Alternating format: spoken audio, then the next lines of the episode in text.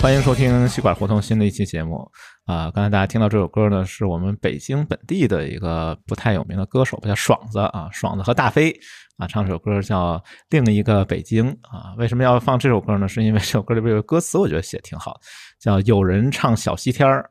有人在歌颂场店儿，哎，正好现在赶上过年了，啊，场店庙会啊，是一个挺热闹的地方。也不知道我们听众朋友们有没有在北京过年的啊？可以去场店来逛逛庙会啊。所以呢，今天我们就借着春节这个时间点吧，然后我们来回顾一下啊，顺便也是展望一下我们北京地区的这个庙会和夜市的历史现状以及未来啊。今天和我一起在线的、一起怀旧的，仍然是某三甲。医院的麻醉师啊，黑莓老师，黑莓老师跟大家打个招呼呗。哎，大家好，这个时间点得给大家拜个晚年了啊，拜晚晚年幸福，拜个晚年了，初五过了，好像说 啊，对，初五过，初五算晚年吗？初五还不算太晚吧？我觉得还庙会还开着呢啊，我记得庙会应该开到初七、初八吧。呃，这一轮北京的庙会大部分都开到初五。啊，这样哦，呃，二十九或者三十开到初五，大部分绝大部分。哎，黑妹老师，那你去逛了没有？今年哪儿都没去，因为今年的庙会在北京的庙会吧，很多就是在过节之前呢，关注的在公众号上说的都挺好。但是实际上呢，在朋友圈里发现的，因为有人去过嘛，相当于朋友圈相当于探了探路啊。哦，实际上就放弃了，果断放弃了。来讲，有的可能都像若有若无的存在的一样的庙会。哦，存在感这么弱了吗？已经，哎呀，存在感非常弱了。行，不过没关系啊，我们可以先回顾一下历史。我觉得今天其实我们啊，内容主要是两个部分，一个部分是我苦学了半天，对，因为我没在北京，我也没庙会可逛，所以我就苦心挖掘啊，读了好几篇文献啊。我们先说说历史文献上的。这些庙会，然后再掺杂一些我们的个人的一些经历吧，可能也都是呃上个世纪的一些经历，因为这个世纪的庙会真的是，呃，我比较坦率的说，有点乏善可陈。他们若有若无，乏善可陈了，咱们才有多。哎，你说的有道理。对，要不都去，要不都去逛庙会去？谁啊？对，是是是是，那还得感谢他们，感谢他们变得这么乏善可陈，这么若有若无。好吧，好吧，那我们就先钻到这个历史文献里边去看一看啊，来回顾一下、追溯一下，为什么我们北京有这么多庙会？那天黑莓老师，我跟黑莓老师聊到这个话题的时候，黑莓老师问我说，在其他城市有没有这种庙会这种形式？好像我印象中我也走过挺多城市，走南闯北吧，算是。还真的比较少啊！我们北京这个庙会还真的属于一种比较有特色的。为什么说北京的庙会多呢？其实一个最简单的原因啊，这个有点傻，但确实是这个原因，就是因为北京的庙多。哎，北京的庙是真的多。多到什么程度啊？这个有一个呃文献啊，这个是叫《北京文化综览》啊，这么一本书，然后它就里边记载了，在一九二九年啊，也就是上个世纪二十年代、三十年代的时候，当时有个调查，就调查说北京的城区和郊区的寺庙一共有一千零三十三所啊，这相当多了，真的。我觉得应该是比比医院的数量要多得多。我觉得北上广深四个一线城市加起来的医院。到得了一千所吗？估计到不了。可能社区医院，就如果加上社区医院的话，肯定到了啊。但是咱们就说，就是规模以上的这种医院，我觉得到不了一千所。对 对对。但这个二十年代时候，北京城郊的寺庙就一千零三十三啊，就达到这个数字。当时老北京叫什么？五步一寺，十步一庙啊！为什么庙会多？就是因为庙多。对，然后这个庙会呢，最开始的时候其实也不是像现在大家想象的，就是去玩、去吃啊、去看演出。最开始其实还是以这个宗教活动为主的。主要是这个敬香啊、敬神啊、拜神啊，现在其实也有。最近我觉得最出圈的就是雍和宫，这不知道能不能说啊？就是雍和宫啊，雍和宫据说呃初一雍和宫上香排队已经排到了美术馆，我震惊。三十晚上就得排。啊，是，但我觉得排美术馆有点夸张了吧？因为美术馆离雍和宫坐公交车得五站地吧？你说我要去雍和宫，我先打车去美术馆，这个我觉得真觉得有点夸张。差不多人挺多的，但是我觉得，因为呃，今天我开车路过雍和宫的时候吧，我觉得它这个有点夸张，或者不是特别现实，在哪儿？它这个队好像不是往美术馆那边排的，哦，它是往北，嗯，它是往二环路那边甩的这个队这个队伍。但是也也具体我也没经过这个考证，至少我那天看，他 不是走这个雍和宫大街那边排的，哦，他是往北走。往北顺着二环路那么排进来的，是我觉得也是嘛，就是要真排到美术馆，我这 真觉得难以接受了。这个，然后就说说这个当时的所谓的这个老北京叫这个赶庙会或者赶庙啊，这个有一本明朝的一本书叫。《地经景物略》啊，挺老的一本书。然后他就讲了当时的这个庙会，其实是有一个固定的日期的，就是这个，因为我们农历是一个太阴历嘛，就是看月亮的朔望日的时候啊，然后还有二十五日的时候，呃，才有这个庙会。但里面也讲了说，观者六，冒迁者三，夜呼庙者一。对，就是说什么意思？冒签者指的就是这个做买卖的啊，就买东西的人大概占三成，然后这个足足而行观者六，就是这个瞎逛的啊，闲人闲逛的可能占百分之六十。然后夜呼庙者一，就其中只有百分之十的人是真正来烧香的。对这个比例，慢慢的就感觉看到一个趋势，就是在这个变得世俗化，变成了一种旅游项目了。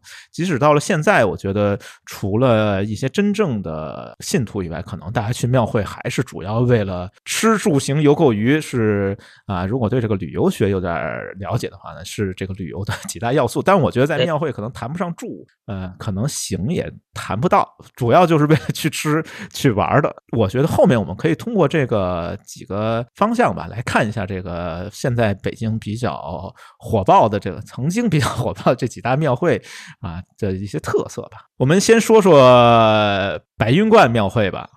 白云观，哎哎，白云观其实比较特别的地方就是它是这个道教的这个道观嘛，道教的道观。对对对，它并不是一个佛教寺庙啊，它是一个道观，历史也非常的悠久。只是说这个影响力啊，怎么说呢？反正是在不断的变小。当然也跟这个社会发展的趋势有关系吧。但是他其实以前是真的很厉害的，他是这个全真派的啊。这个如果看武侠小说。就知道这个全真派是道教的两大宗派之一啊，然后也是这个所谓的内丹派，就是要练这个内丹练气的啊。对，主要流行的区域呢，就是咱们国家这个北方地区啊，主要认这个全真派。全真派的第一禅林啊，就是咱们北京的这个白云观啊，他们就讲究这个性命双修。这我觉得这个修仙小说，不知道黑妹老师你看没看过？对，要看黑修仙小说啊，对这可能就比较了解。白云观的建筑其实也是非常有。特色的，它是一个按照这个道教的这个八卦方位来布局的。其实我们要去白云观逛的话，应该还是能够领略一下它这个建筑布局的这个特点，也是保存的相对比较完整。其实我觉得在北京地区吧，这个道观还是挺多的啊。就比如说这个东岳庙、报国寺。啊，大学寺还有什么好多各种各样的财神庙，都应该算在道教的这个系统里边。有人据说统计过，就是传统老北京日常祭祀的庙宇里面，有百分之七十左右应该都能够归在这个道教系统里面。那你说为什么那么多人喜欢去这个道教系统的这个庙宇里面去朝觐也好，或者去上香也好？其实我觉得一个挺重要的原因就是道教系统它有一个非常庞大的一个神鬼的一个谱系日常。的所有的事儿吧，反正都有一个专门的神管。比如说你想发财呀，你想求子啊，什么消灾去病啊，这些所有的你的这个世俗需求吧，都会有一个专职的神灵。所以呢，一般老百姓就不需要去钻研那些什么宗教理论 之类的。你有什么生活需求啊？比如说。哎，我突然生病了，哎，我去哪儿拜一拜，哎，这就 可以了。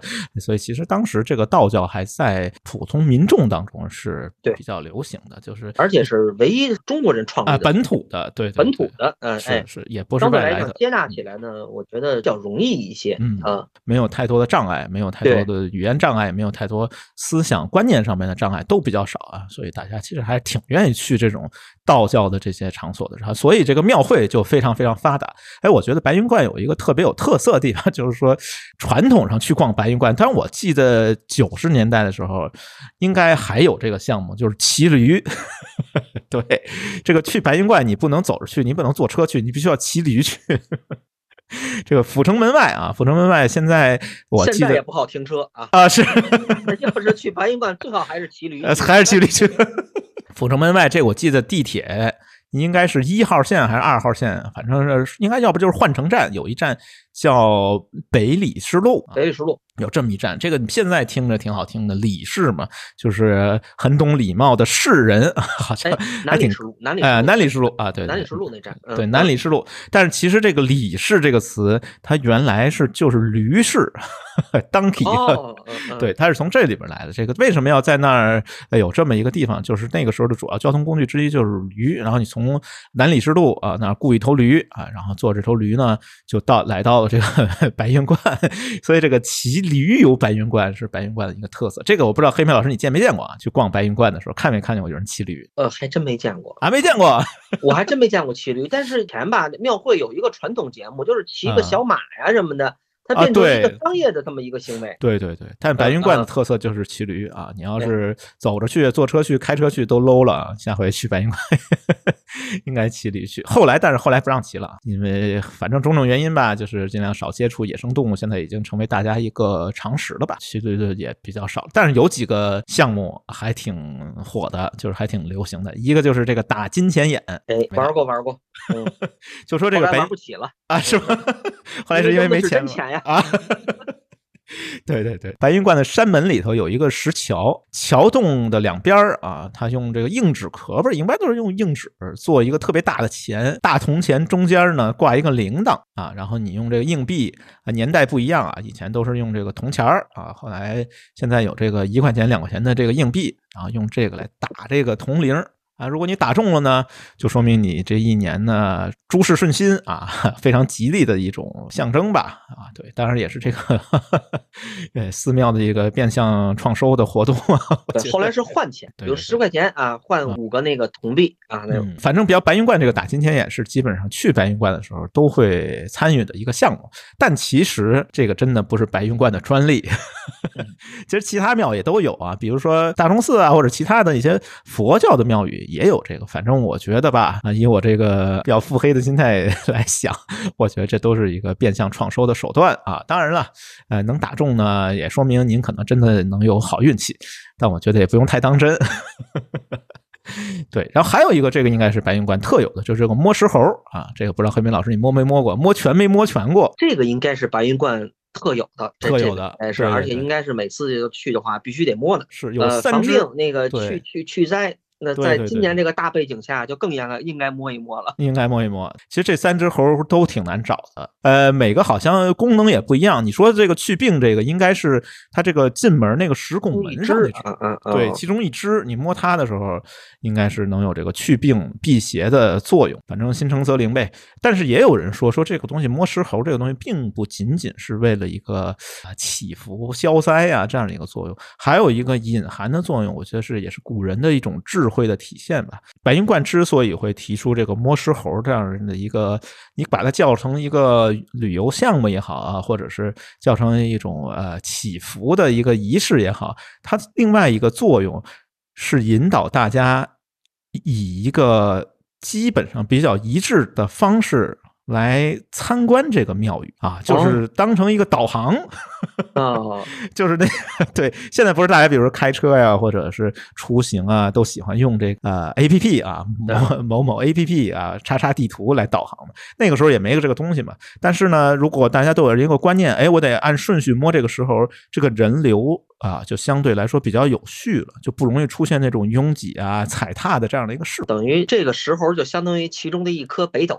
哎，对，三个北斗，就你按顺序摸完这三个石猴，哎，基本上你发现这个人流也比较有序。所以呢，这个可能也是其中的一个原因之一吧，啊，也不知道是真的假的。不过我觉得，如果这要真的是这个原因，我还真挺佩服那个年代人的这个智慧啊，就是用这样的一种方式吧，来引导大家更有顺序来参观这个白云观。嗯，对，刚才提到了就是这个旅游学的几大要素嘛，吃住行游购娱啊，这六大要素。但是我觉得白云观好像在吃上还真没什么 可提到。我没在白云观吃过什么东西，我不知道黑妹老师你吃没吃过？也没有，因为你要提到这种庙会的吃，这可能是整个一个话题。对对对，一会儿我们聊这话题。但白云观还真没什么可吃的，没有什么特殊的。呃呃，我个人觉得这个摸石猴应该是白云观的，至少给我的这种文所谓的这个文化的这个印象里，我觉得这个是最突出的一点，别的地方没有的。对，购物好像也没什么，购物一般也没什么，也没什么。对，所以我。给白云观庙会的一个关键字就是游啊，这个游玩项目比较特别啊，一个是可以参观这个建筑，一个是可以骑驴啊，但是现在骑不到了。然后还有两个，这个按我们 互联网游戏行业的说法，就是两个两个两款游戏啊。啊，一个是这个打金钱眼，这个属于这个射击类的游戏，射击类，射击类游戏啊。一个就是第第一人称射击啊，FPS 游戏。然后一个就是这个摸石猴，这个应该属于这种开放世界啊，现在最火的。对啊，开放世界或者是收集项的一个游戏啊。这两款游戏，哎，我觉得这个白银冠的啊，当然了，除了这个道教信仰以外吧，最重要的一个关键字就是游啊，就是玩儿。跟它差不多的，我觉得也是以玩儿为主的，或者说可能比它更高级一些，就是场店儿。嗯。场店庙会啊，这个我觉得应该特别值得一说，因为刚才我们开场那首歌里面，哎，不也讲到了吗？有人在唱小西天儿，有人在歌颂场店哎，我们这一趴要不歌颂一下场店 其实场店这个庙会还真挺值得一说的。咱们先说什么呢？先说这个它比较有意思的一点，就是刚才无论是什么白云观庙会，还有我们后面要讲到的各种各样的庙会，它都是以这个庙。啊，刚才也提到了嘛，我们北京是这个庙非常多的，一千多所庙宇，啊，以庙来命名，但唯独场店儿特别。这个问题不知道黑平老师你们想没想过，场店儿它不是以庙命名的庙会，应该是唯一的一个。哦，没有，你讲讲。嗯，啊，对，这个为什么会这样呢？其实它干嘛叫场店儿？有一本书，这个本书应该是考遍呃，就明清以来的这个民俗，应该经常引用一本叫《燕京岁时记》。啊，他这个《燕京岁时记》里边就记载了一下，说场店在正阳门外二里许，古曰海王村今工部琉璃厂也，就是这个工部吏户礼兵刑工六部之一，工部底下有一个地儿叫琉璃厂。啊，这个场店是这个琉璃厂，其实就是做琉璃啊，就是皇宫里边用那个瓦，琉璃瓦啊，当然也有琉璃的其他东西，反正就做琉璃的这个工厂。外边的一片地方 叫场店所以它是这个名字是这么来的啊。然后这地方其实也有很多的小的这个庙宇，比如说火神庙啊、吕祖祠，还有土地祠。有这三座小庙，这三座小庙啊，就构成了我这个场店庙会的这个，也是这个道教信仰体系啊。对，然后这几个庙呢，因为离得很近嘛，人群呢基本上你难很很难分得清啊。就是把这个三个庙都已经连成一片了，然后大家就把这个地方就合称啊，是一个统称啊，叫做场店了。这个场店其实是以前是规模最大、人气最旺的。这样的一个庙会，它全盛时期北边能一直到和平门啊，南面能到郎家园对北京地理熟悉的，我觉得这也应该挺大一片地方了。然后西边能到这个南北柳巷，然后东边能到这个延寿寺街啊，非常大的一片地方，都可以算作场店庙会的一个范围吧。啊，我觉得应该是这几大庙会里边范围最大的。然后以前其实场店庙会，我觉得是最容易逛的一个。为什么就不用买票？它就在街上啊，沿街啊，摆了好多小摊儿啊，各种各样的。然后男女老幼吧，反正是叫什么如图如云。对，车载手挽，络绎于途啊。这个专门有一有一篇文章叫《场店记》里边，呃，也这么样来记载。但我觉得场店可能比其他的，你说这个地方啊，跟其他地方比有什么？不一样的地方，我觉得最大的不一样应该就是文化气息是独秀于林。地理位置上讲一个不一样，我觉得场店是这五大庙会里的唯一的在南城的核心地带的。哎，是，这就意味着它可能能更多的汇聚这个庙会的一个最大的一个特点，就是嗯，三教九流。哎，确实是汇聚了三教九流啊，士农工商，反正无所不有吧。这个其实也是在就是民国时期吧，差不多一九一八年的时候，那个时候应该还是民国时期北洋时期，还是准确来说是北洋。北洋政府正式认定的唯一的一个官方设定的官设春节庙会集市，就是。场店庙会，所以我觉得这个地位还是不一样的啊。其他的可能都是民办的，只有场店这个属于官办的。就说它这个规模，就是核心地段这个规模有多大？直到一九四五年的时候，一九四五年大家知道，就是这个抗战刚结束的时候，属于这个残灯破庙的这个时期。但当时场店的这个游人还能达到二十万这样的一个数量，占了当时。北京市人口的五分之一，就北京市五分之一的人，其实都在逛这个场天庙会。即使到了解放以后啊，我也查了好多资料，说解放以后，一九五七年的时候，大年初一，这个是北京日报的一个一篇报道里边讲，就是说还有十万人啊，虽然说已经变少了吧，但是仍然有十万人逛了这个长天的庙会。啊，但是后来他呃有一段时间就中断了，就六十年代的时候中断过一段时间，然后六三年的时候中断时间并不长，六三年的时候又重新开张了，重新开张就一下就非常火爆了，据说当时有四百万。四百万人次逛了长店庙会，占比北京市人口已经到了这个五分之三了。就是四五年的时候是五分之一，六三年的时候五分之三的北京市人口，你可以想象，在春节那几天，大家集中一块去了场店 我觉得这个真的挺夸张的，好吧？然后其实场店庙会是恢复的比较晚的，它在零一年的时候才正式恢复。啊，然后到了二零一零年这就神奇了，对他给的理由说是因为阻碍交通啊，然后就不想再沿街办这个厂家庙会了啊，就改到了这个陶然亭公园里。但我觉得以我这个，哎，以我这种这个叫什么小人之心啊，我觉得其实 就是想多收你一道这个门票钱。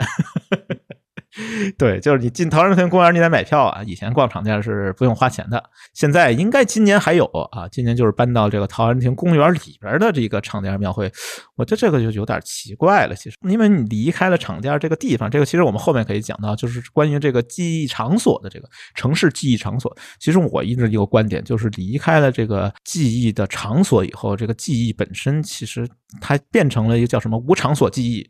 就离消亡已经不远了，所以我觉得长陶然亭公园里的场店庙会今年应该也没有场店庙会了，也没有了。冰雪嘉年华变哦，当你从庙会变成了嘉年华这三个字其实还是挺心酸的啊。是是是，好吧，呃，曾经繁荣一时的场店庙会，现在已经变得难得一见了。但我们刚才也提到，就是场店庙会它为什么那么特别，就是因为它这个文化气息啊。因为它挨着琉璃厂嘛，古玩街嘛，对，还有这个书画，比如说伊德格啊，我们小时候这练字啊，虽然毛笔字也没练出来，但是都用这个伊德格的这个墨汁儿啊。这伊德格也在厂店附近，还有比如荣宝斋啊，这个我估计喜欢书画的啊，喜欢这个呃古玩的，应该都知道，都在。厂店这一带，所以那个时候，如果要是场店办庙会的话，那肯定这些东西都是少不了的。我大概研究了一下，有这样几个类型吧。一个就是画棚啊，比如说有山水啊、花卉啊、仕女啊，还有过年的嘛，大家都在买点年画啊，什么吉庆有鲤鱼跳龙门啊、喜鹊登枝、五福临门、招财进宝，反正不管什么样的吧，就是哎卖画的画棚非常多。这个要想买画，其实还是去场店，应该是在北京来说，旧北京来说，应该是。首选还有一个就是，哎，我比较喜欢的是这个买书啊，淘旧书。我觉得淘旧书也是一个乐趣啊。要想淘旧书，我觉得厂店也是一个应该是必去的吧。就是海王村附近啊，就这土地庙，刚才提到那三座小庙之一，这个土地庙。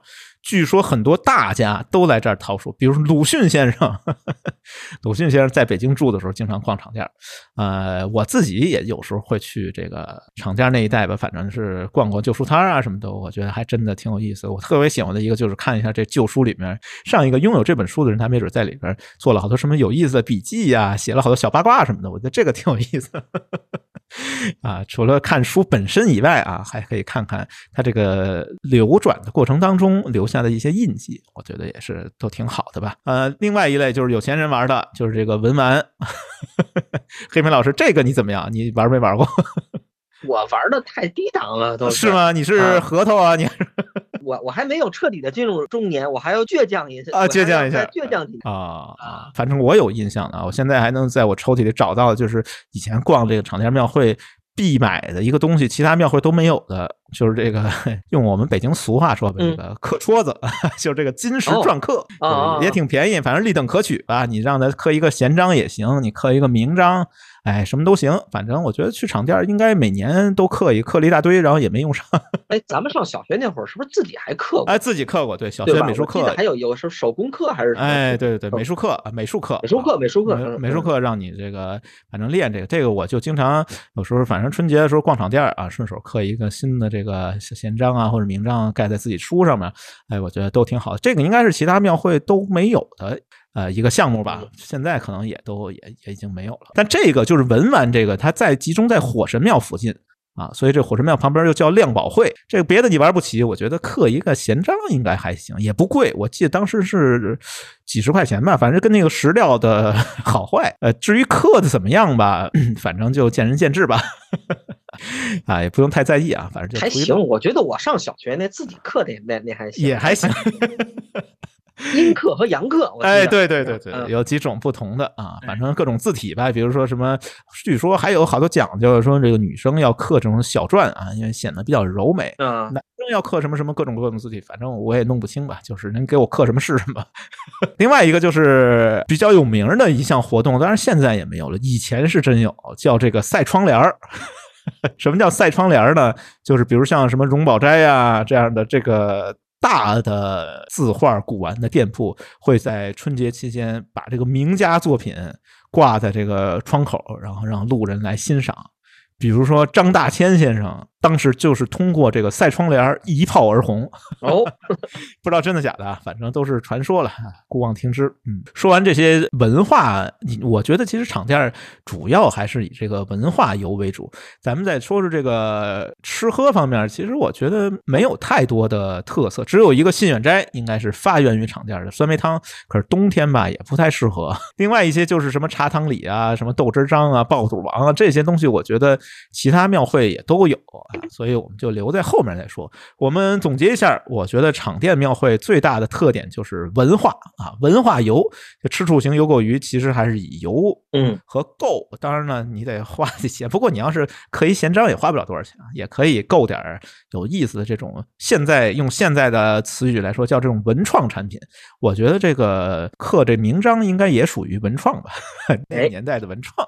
对，呃，场店基本上就是以文化游为主的。那我们下面就刚才黑明老师也提了，场店属于这个南城啊，我们就稍微往北城走一走。哎，我觉得我们北城最有特色的，也是应该是属于我跟黑明老师最有发言权的，因为我们戏馆胡同离这地方不远啊，就是这个隆福寺庙会。哎，这隆福寺庙会，我感觉应该重点说一说，因为这个历史也比较长，然后可说的东西也比较多。啊，有人就提到过，我不知道这个黑莓老师你同不同意啊？说这个隆福寺庙会对于咱们北京人来说，就像大雁塔之于西安人。而且我觉得隆福寺现在的一些传说，可能是建国以来传说，可能哎哎，真的是哎，唏嘘不已，一言难尽，感觉一言难尽。哎，这个隆福寺这个故事真的是挺传奇的啊，有能说的，有不能说的。哎，不能说的为主。哎，咱们先说能说的啊，不能说的咱们私聊。说能说呢，说这个隆福寺庙会啊，虽然说呃场店庙会是。官办啊，也就是北洋政府钦定唯一。但是隆福寺庙会应该是当时旧北京五大庙会之首啊。这个有篇文章也是专业的这个研究历史学的一篇文章，叫《清代及民国时期北京隆福寺商业民俗》啊，名字还挺长。作者这位先生是专门研究这个北京啊史地民俗的啊一位历史学家。然后他就讲了，就说这个隆福寺起源在明代啊，明代的时候叫这个大隆福寺。然后呢，它最早时候是一九不是一四，不是一九一四二五年，也就是明景泰三年的时候啊建的这座寺庙。清雍正九年啊，一七三一年的时候又重修了。隆福寺特别在哪里？就是它是明代的时候是唯一一个翻禅铜柱啊。什么叫翻禅铜柱？翻就指的是喇嘛啊，也就是藏传佛教；禅就是我们汉传的。这个隆福寺特别就是它既有喇嘛也有和尚，所以是一个翻禅铜柱的这样的一个寺庙。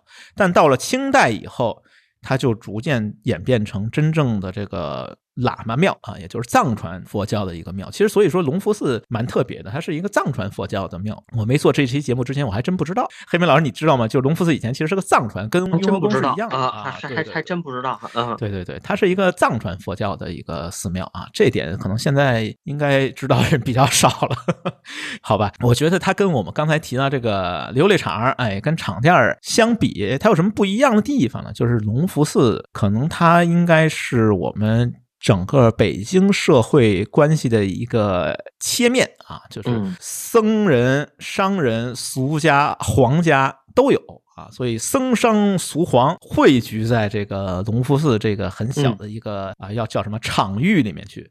据说里边啊，就这个消费人群啊，就他这 audience，或者用我们互联网话说，这个用户画像，哎，那就比较宽了。包括当时的这个王公大臣啊，上朝之前在逛逛隆福寺，或者下朝有逛龙寺，还有翰林院的学士、北京城的富豪，还有外邦的使节，比如说朝鲜的。使节什么喇嘛呀、僧人，甚至据说还有皇室的微服私访都来隆福寺。哎，所以隆福寺厉害啊，厉害，对，还有点皇家气息啊。这个跟厂店那种，你说厂店再中心再热闹，它毕竟相对来说属于那种雅俗文化。但隆福寺，哎，这就不一样了。对，呃，有好多诗文啊，好多记录啊。比如说这个有一个比较有名的叫《京都竹枝词》，这去吃小吃什么各种小吃里边经常引用这个词里面，它也记载了这个隆福寺，说多少贵人闲至此，衣香犹带玉炉烟。就是说，我们隆福寺庙会其实是贵人很多的一个地方啊。好吧，还有另外有一个，估计大家都听过纪晓岚啊，对，纪晓岚有本书嘛，叫《阅微草堂笔记》，也是这个明清笔记里面应该是比较重要的一本吧。然后里面就讲到他曾经在这个隆福寺买过这个叫什么碧晨珠。对，其实也是属于都市传说吧。就是说有有这么一个珠子，然后把这珠子摆在这小摊儿上面，就可以避尘，这摊上就不沾尘土啊。就当真的听啊，反正是这个《粤语草堂笔记》里有这样一个记载，他确实在隆福寺买到的。还有一个就是刚才提到，我觉得应该是隆福寺比较特别的一个地方，就是这个呃外国使节，当时就是国际贸易。黑莓老师，这个有一个详细的一个记录啊，这个记录是来自朝鲜。的一个使者啊，这个朝鲜使者呢，呃，有几波啊？其中第一波，这个朝鲜使者就讲了，他说，呃，然今无力访买卖者，皆无中名士。他是朝鲜人所说的无中名士，其实就是我们啊中国的这些啊士绅啊，就这个阶层叫无中名士，类多翰林庶吉士，翰林院的一般人还不行，还得是翰林院的庶吉士啊，来这个逛龙寺，说都买什么呢？买的东西也比较高端啊，说类多古董遗鼎啊，这个就是反正古玩呗，然后新刻书册。法书名画就是法帖呀，这个绘画，还有后边这就厉害了，说 朝衣朝珠在隆福寺都能买得到，还有这个香囊眼镜啊，眼镜那会儿应该哎不是那会儿，现在也有这种所谓这个奢侈品的这个眼镜啊，也都挺多的。反正农夫的这个消费群体，我就感觉是比较高端的。厉害，我觉得这个都不是秀水，这相当于北京友谊商店啊。对，你当年的北京友谊商店。对对对对对，是这文献啊，不是普通的外国人。哎，不是不是。不是，这属于这个三里屯那一带，哎，对，国贸三里屯能达到这个水平。另外一个朝鲜使者，这个是有名字，叫洪大荣啊，他写了一本书叫《战宣烟记》啊，这本书里边也讲到了，反正就是都是高端嘛，高端商业。另外一个有特色就是卖书的啊，卖书的非常多啊。龙布寺以前真的是一个 比较高级的一个地方。然后他讲的里面除了买卖以外呢，还有比如说演出啊，有这个杂耍。它叫杂耍戏术啊，吃的、喝的、玩的、乐的，什么都有啊。龙寺你能找得着。最厉害的是卖兵器的。清代的时候，你在龙寺你可以买到兵器。就这个洪大荣在他那本书里就讲说，可以买到这个板斧。说这个板斧一支，短柄圆刃，宛是水浒图像中物也。就说跟这个水浒里边的 板斧差不多。然后还说能买到这个小弩啊，就是这个弩箭啊，弓弩的弩弩箭，说为妇孺所用，短剑如鞭剑，可杀人于五十步云。我天，这个最好安检。这个，对我觉得现在要买了，可能你都上不了地铁呀，是回不去了啊。是是是啊，还有比如说卖眼镜的，卖这个千里镜啊。其实我们就现在的所说的这个望远镜，在隆福寺能买着望远镜，是一七六五年，黑莓老师，一七六五年你在隆福寺能。买着望远镜啊，我觉得这个真的挺神的。另外也有一些其他的这个外国使者，就我最近看了一些这个外国使臣们 记录的老北京，我觉得真的挺有意思。有一个人是一个英国人，他叫瑞尼啊，也是英国啊使华使团里边的一个医生。他是一八六一年的时候，应该一八六一年应该算晚清时期，逛了一下这个隆福寺啊。他说里边反正什么都有卖的啊，有卖古董、卖旧书。当时升级了啊，前面我们还提到这个朝鲜使节一七几几年。年时候只能买到板斧啊、小弩之类的。一八几几年是这瑞尼，这个英国人瑞尼来的时候，已经可以买到西洋火器。就是说西洋火器，咱们说的更直白，就能买到枪。对。啊。但是他他没买这些啊。这个英国使臣也挺神的，还不怎么啊。心血来潮，在隆福寺买了一只狗。他说他买了一头北京小犬，说啊，说是北京特有的，花了两块五。这两块五也不知道什么单位啊。但是据说这种狗呢，说当时卖狗这个价格分歧特别大。另外有一只狗卖二十。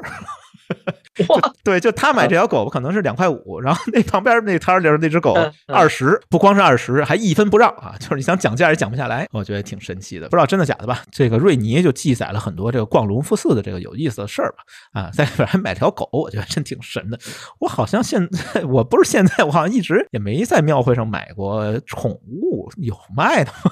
不知道，最多有那种也也有卖的，买点什么鸡呀什么的小鸭子，小孩玩那种兔子什么的，那仓鼠。好像有见过的买卖应该比较少，对，比较少在庙会上。好吧，等晚清过了以后呢，就来到了这个民国啊。民国时期就更有意思，因为民国时期嘛啊，这个后面我们会讲到，就这个庙会之所以衰落，其实是跟这个清王朝的这个倒台 有一定关系的。就像这个隆福寺这样的这个寺庙，原本它也是皇家资助的，但是到了民国呢，它这个方鼎啊，这个基金就断了，断了以后，它就开始想辙呀，找出路啊，走向这个世俗化了。到了，所以到了民国以后呢，他为了能够更好的发展商业，他就不断的申请把这个庙会的会期一再的延长。最开始的时候，他是逢九逢十，我觉得这也挺逗的。现在逢九逢十，就每月呢，你想逢九逢十嘛，那就是九十啊，十九二十，然后那二十九三十啊，就每月一共六天啊。到了民国以后呢，他就开始增加啊，改为逢一二九十。哎，等于就是从六天呢一下涨了一倍啊，差不多就是十二三天。最后到了一九二九年的以后啊，就是我那时候庙会都已经改到这个公历了，然后基本上就是全年，就每天都有啊。所以我觉得就是为了扩大自己的这个销售吧啊，就把这个时间一再的延长啊。另外刚才也提到，就是因为清王朝倒台了嘛，倒台了以后呢，也得找出路嘛，就铁杆庄稼没了啊，得找范哲呀。怎么找范哲呢？据说有很多没落的这个皇室贵胄啊，都在隆福寺摆摊儿啊。其中有一家叫真迹照相馆，这个真迹照相馆很有来历，说是塔塔拉是珍妃的父亲啊开的这么一家照相馆，不知道真的假的，但是现在也难以考证了，基本上也是 荡然无存了。这个照相馆，我觉得呢，可能是这个到了民国时期以后啊，隆福寺的这个经营者就是商户啊，开始逐渐的没落。相对应的这个消费群体也开始走这种下沉路线了啊，就是从原来的这个翰林院庶吉士啊、王公贵胄、什么 英国使团的医生，逐渐的变成了这个以这个中下等人家的妇女为主的。他卖的东西呢，啊，也从这些什么古玩字画、西洋火器、望远镜。古董啊，变成了这些日用百货，呃，同时也出现了一些啊商业上的一些欺骗呀、漫天要价啊、以次充好啊这些行为，也都慢慢的开始有了。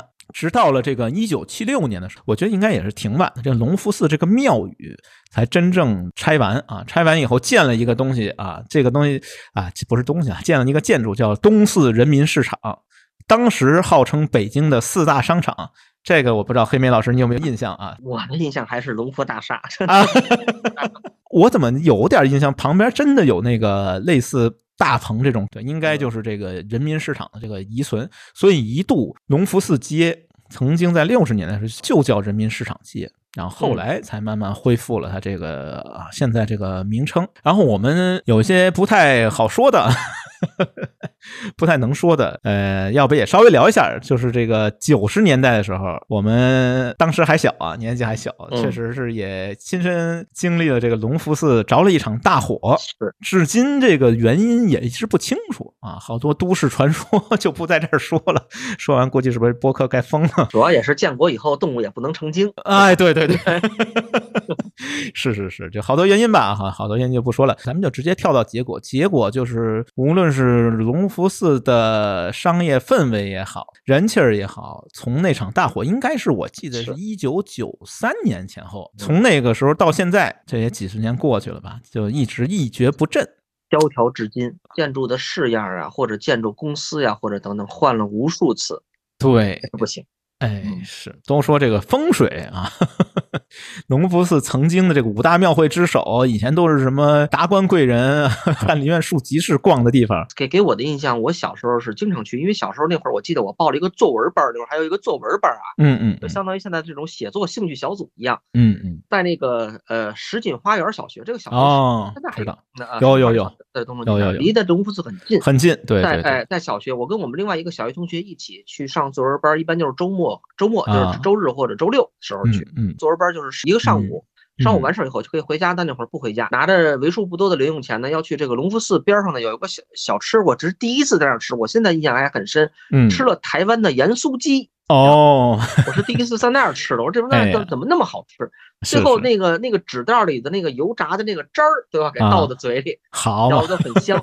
然后赶去隆福大厦里，哎，鸡。对，还是柜台呢？那你试试玩个几分钟啊什么的啊？反正要是没有客人呢，一般那会儿还叫呃售货员阿姨都挺好的，她也不会去轰你。反正你不玩也是别人玩嘛。是我刚才想说什么？我刚才想说，我最近一次去隆福寺应该是在两三年以前吧，反正是。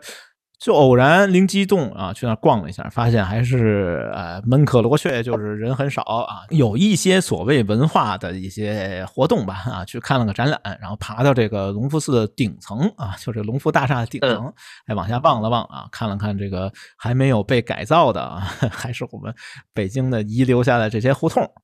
哎，反正也是心生感慨吧，就是人气真的是不旺。哎，但是你别说啊，就是虽然说这一场大火之后人气确实不旺，还遗留下来一个有点市井气息的，就是这个隆福寺早市。这个我估计我跟黑莓老师应该都没逛过，因为起得晚。对，这个基本上受众群体跟他这个民国时期有点接近啊，可能就算这个中下等人家的这个妇女为主吧，就这个早市的服务对象，人气还可以啊。那个时候可能就隆福寺唯一有人气的就是这个隆福寺早市。但是它也是二零一六年的时候啊就关闭了，因为啊道路交通的问题啊，或者是一些售后服务的一些问题啊，商品质量难以保证，所以就给它关闭了。我们稍微总结一下吧，反正隆福寺庙会，我跟黑莓老师应该是都没赶上，我们都赶上都是隆福大厦以及后来的这个呃怎么说呢，就是到隆福寺商业区那一 片。啊，商业区，对对对对，呃，我觉得比较有特色的，应该就是像黑莓老师说的这个隆福寺小吃啊，其实还可以，呃，比如炸。灌肠哎，我挺爱在隆福寺吃灌肠的啊，还有一些后来他给他都放在一块儿。我印象中有一个小吃的这个托拉斯，里面什么都有啊，各种各样的北京小吃啊都能吃得到。嗯，现在还有没有？我已经不太清楚了，应该没有了。其实，在龙福寺那代，就是在没有改造之前吧，也是在大火之后，就应该在我成年以后，十八岁以后啊，那会儿的夜市其实还是有的。而且还挺火的啊，摆摊的呀，各种小吃啊，什么都有啊。这种应该肯定是上大学以后了，应该还在逛过。后来就越来越不行，越来越不行。现在就变成一个，也是一个文化街区，但也真的是比较冷清了。有一些网红店还在支撑吧。我们说完龙寺呢，我们再来说这个龙潭湖庙会啊。其实龙潭湖庙会我去的真不多，因为我我感觉离着稍微有点远。对，这龙潭湖庙会也不是传统上就有的，它应该不属于传统五大庙会，它应该属于八零年代以后的这个新兴的啊新兴的五大庙会之一。呃，是从一九八四年的时候啊才开始举办的。我觉得按照这个刚才提到这个几个维度啊，就评价的维度，吃住行游购娱这几个维度，我觉得龙潭湖庙会比较有特点，就是这个娱乐项目哎比较多，就主要是为了这个看演出嘛。哎，各种各样的演出啊，比如说这个相声、曲艺，还有舞龙舞狮啊，这种民俗表演比较多。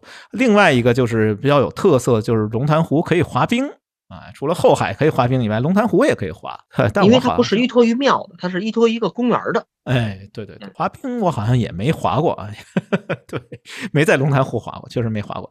好吧，也没什么发言权啊，就简单说说呗。但是有一个时期，就是这个九零年代的时候，其实龙潭湖庙会一度还比较火。比如说这个亚运会啊，不知道大家对亚运会还没有印象，就是亚运会的吉祥物熊猫盼盼啊，当时就是龙潭湖庙会花重金吧，反正把这个熊猫盼盼我也请到了这个庙会的现场。还有那种当时比较少见的，现在我估计也比较少见。现这个热气球飞艇。现在可能大家都玩无人机了啊，没人玩这个热气球飞艇。在当时还是比较时髦的啊，就有一家公司吧啊，咱也不说是啥公司了，反正是用这个第一个在北京城里边第一家用这个热气球飞艇来做广告的啊。这个也是发生在龙潭湖庙会期间啊，所以呢，我觉得给龙潭湖庙会一个总结，就是以娱乐为主的，吃和买东西好像应该都不多。啊，这个我不知道，黑明老师，你去没去过龙潭湖庙会？我去过，我去过好几次。我刚才说有一个龙呃龙潭湖庙会，还有待会儿咱们要说说的那个地坛庙会，我觉得这俩还是比较综合的。嗯嗯，什么都有。那我们龙潭湖说完就聊聊地坛。我觉得，呃，我们在录节目之前，我跟黑妹老师一致意见，我觉得地坛庙会就相当于庙会里边的三甲医院，综合，哎，非常综合，非常综合，什么科室都有啊，什么什么都能打扫。所以我们就重点啊来聊这个地坛庙会，应该也是。我跟黑妹老师相对来说比较熟悉的一家庙会，哎，也是延续至今的吧？因为今年好像还有，还能勉强算是有一个。今年的地坛庙会就很那个，应该都不能算是一个庙会，就搭了一个台子，然后有那么几个商户，也是疫情刚刚放开嘛，因为。筹备这个庙会，很多的这个商家也不是说一蹴而就、一拍脑袋就能成型的，包括资金呀，一个摊位很贵的。当时地坛庙会的一个标王一天是多少钱？十万块钱还是多少钱呀？地坛庙一，我记得每次都是一个卖羊肉串的。哎，对对。标王为什么总是羊肉串？这个我也百思不得其解啊！这羊肉串那么挣钱吗？啊，对他要是羊肉，可能就没那么挣钱啊。你说的，我可没说。我也是胡说的 啊！是是是是，托梦了啊！是是是，托梦的，对对对，好吧，我们就说说这个地坛庙会。我觉得啊，地坛庙会最大的一个特点，按照我刚才那几个维度，哎，我给它一个定义，就是这个购买东西。我觉得地坛庙会是真的是出乎其类，拔乎其萃。一九八五年前后的时候，就是地坛庙会刚开始举办的时候，当时它这个定位，我觉得很前卫啊。现在听起来好像挺一般的。但是，一九八五年啊，我们回到那个年代的时候，地坛当时就把这个庙会就给它定位为一个展销会啊，而且这个时间也比较长，就是应该横跨了整个春节，好像是从呃春节前应该是腊月二十八、二十九就开始，然后一直延续延续，这个时间大概有十三天。当时邀请了两百五十八家国营。集体还有个体户来参与这个所谓的地坛春节文化庙会，其实就是一个展销会。所以我觉得这个地坛庙会应该是商业运作方面哎比较前卫的。为什么说在商业运作上非常前卫呢？我个人认为地坛庙会应该是咱们国家最早开始搞这个 IP 营销。的一个呃地方吧，呃，我找了几个老照片啊，这些老照片也都是官方啊官媒的来历啊，是北京日报上的这个老照片，是一九八九年的时候，当时最火的就是这个黑猫警长 啊，这个我在看啊，但是很可惜啊，请看下集一直没等到啊，这个我觉得哪天我们要不聊聊黑猫警长，哎，我对这个还是非常有感情的，那个年代动画片呃，黑猫警长最火的时候呢，然后地坛庙会就组织了一帮人啊，我觉得也应该可以称为。啊，当然这个是不是听众会过来骂咱们？就这个 cosplay，啊 真正的这个土味 cosplay，反正大家可以看看这个图片啊，我觉得做的其实哎挺糙的。哎，但这个车啊，就黑猫警长这个坐骑非常有年代感，四个轱辘的自行车，对，现在小朋友还有。哎，是吗？还有吗？不会骑这种两轮车的，现在还是骑这个车啊？骑这。哎，你说聊这个黑猫警长，我还得插一句，黑猫警长其实也有好多不能聊的。啊啊，是吗？也有很多暗黑的跟不能聊，就是为什么他只拍了七？哎，网网上有好多解。这个等我们单门单独找一期啊，专门来聊聊这个黑猫警长的这个。对，还有比如说那个年代最流行的啊，这个《西游记》啊，当然《西游记》这个电视剧热播，地坛庙会啊及时跟上啊，弄了好多这个《西游记》的 cosplay 啊，这个也有老照片啊。我这个说起来好像没什么 感觉，但是看了这个老照片，我觉得真的是，哎，怎么说呢，挺带感。的吧，这个应该也是地坛庙会为了聚拢人气啊，特别是为了吸引小朋友们这个流量啊，走这个 IP。营销，我觉得现在应该都不让他搞，因为这些东西都是有版权的嘛。无论是黑猫警长啊，还是西游记的这个造型啊，可能都应该是有啊 copyright，有这个版权，肯定不让他随便用的啊。当当时也没有这个意识，所以我给他定位啊，我的一个总结，我觉得就是最早的这个 IP 营销啊，导致这个地坛庙会其实是商业氛围比较火的一个呃地方。呃，所以说商业氛围火，我们就聊聊这个在地坛庙会能买到什么东西，也就是这个地坛庙会的必买。这个呢，我之前做了点功课啊。我为什么要做这个功课？就是因为这些东西我都很难用语言来形容。哎哎，对，你要说这个庙会必买的。我想问你一个问题啊啊，就是往年小时候在你的印象里逛庙会的时候啊，什么摊儿人最多？什么摊儿人最多？对，呃，我觉得就是卖风车的。卖卖风车的，我跟你说不是，我一说你可能会会有印象啊啊啊啊！彩票哦，实物彩票，对对对对对，这就是现代人的打钱眼儿，你知道吧？哎，是是是，你往往有时候还放一辆夏利车，哎，对对对对，大电视，真有人暴走，那暴走的到底是真正赢了的还是怎么着？真的不好说。反正现在我们都规范化管理了啊，你在网游里面这个抽奖，呃，中奖概率这个都是有国家监管的啊，是吗？对对对对对，这个网游里面如果说你发现啊总是中不上奖，哎，可以去。去相关监管部门去投诉他们啊，把他们的这个版号给他下掉。好吧，好吧，哎，扯远了，扯远了，咱们就说说这个庙会必买啊，庙会必买。呃，刚才提到就这个风车啊，这黑莓老师，你能数清楚你究竟买过多少风车吗？哎，我真的，我真的受不计其数，不计其数。那会儿那个风车还能带一个那个鼓，你知道吧？对对对对对对，能响。对，那鼓特别有特点，那鼓是那种泥塑的，就是完全手工制作的。对对对，最最早那种，至少最早现在我不知道，但是以前我们那个时候那个鼓它是用一种黄土泥烧的啊，烧成一个小鼓，然后用两根木头棍儿啊，风车转的时候啪啪啪敲那个，能带动那个那个棍儿巴拉巴拉响。对对对对对，非常的原生态啊。对，但当时我觉得逛庙会，因为人很多嘛。你想，之前我们也提到这个场店聚集了北京市。可能是五分之三的人口，我觉得地坛应该也差不多，所以反正我每次逛庙会啊，总能碰见我同学啊，我小学同学，我初中同学，对，总能偶遇，还真是，还真是，偶遇了以后就干嘛呢？哎呀，这个那个时候也没有朋友圈嘛，也没法儿啊发个朋友圈秀一下啊。当然现在这个炫富已经被有关部门禁止了，大家可以。稍微收敛点，对，那个时候就也得攀比啊，所以我们当时攀比的一个项目就是谁那风车轮子数多。哎，这个我觉得，对，哎，对对对，很重要的，哎，很重要。你买一个两轮的，好像哎，就显得稍微的有点 low。你买一个多轮的，哎，这个就显得比较高端啊。我觉得那个时候应该就是一个，因为也没有朋友圈，你从哪儿去炫耀呢？你从哪儿显出自己比别人 强一点呢？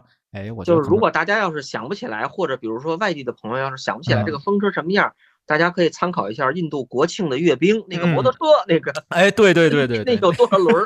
我记得啊，曾经那个哎碰见一个比较土豪的同学，他买了一个就是那个摆在那这个样品那种，那可能得有十几个轮、二十轮，那相当厉害了，非常厉害。那个当时的价格就不低。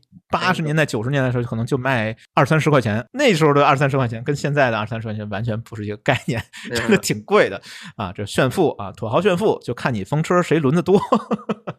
对，这个是一个必买的啊。还有一个必买的东西呢，反正买回家就坏的一个东西呢，就是这个贝壳粘的这种工艺品。哎，不知道黑明老师你买没买过啊？有，对，小时候去北戴河不也买一套？哎，对对对，有贝壳，有螺丝粘的各种工艺品。比如说，哎，一般来说呢，到庙会上。你买的都是跟生肖相关的啊，比如今年兔年吧，哎，粘一个小兔子呀，或者是哎粘一只大公鸡啊，这样的这个，反正买回家以后呢，你发现中间就是一大坨胶，对，然后那贝壳一掉啊，就特别难看。另外一些我真的是没有办法用语言来形容，因为这些东西应该都没有名字，但我形容形容，尝试描述一下，看大家还能不能有这个啊印象啊。这个我找了十多张图啊，然后轰炸了一下黑莓老师啊，因为我觉得真的，我跟黑莓老师说的话可能是不知所云。比如说有一个东西曾经一度特别流行，叫魔力彩虹圈啊，这个是某宝上面给它的这个名字，但其实它也不叫这个名字，我具体叫什么我也不知道。这个是什么呢？就是很像一个大弹簧啊，放大了，跟你手差不多大的一个弹簧。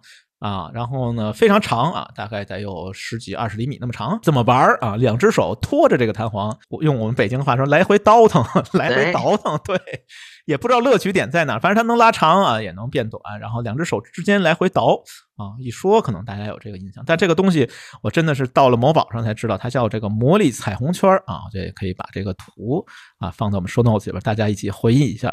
反正庙会有一段时间特别流行，后来升级了，能发光啊。对，这东西啊，估计好多女生其实买的比较多。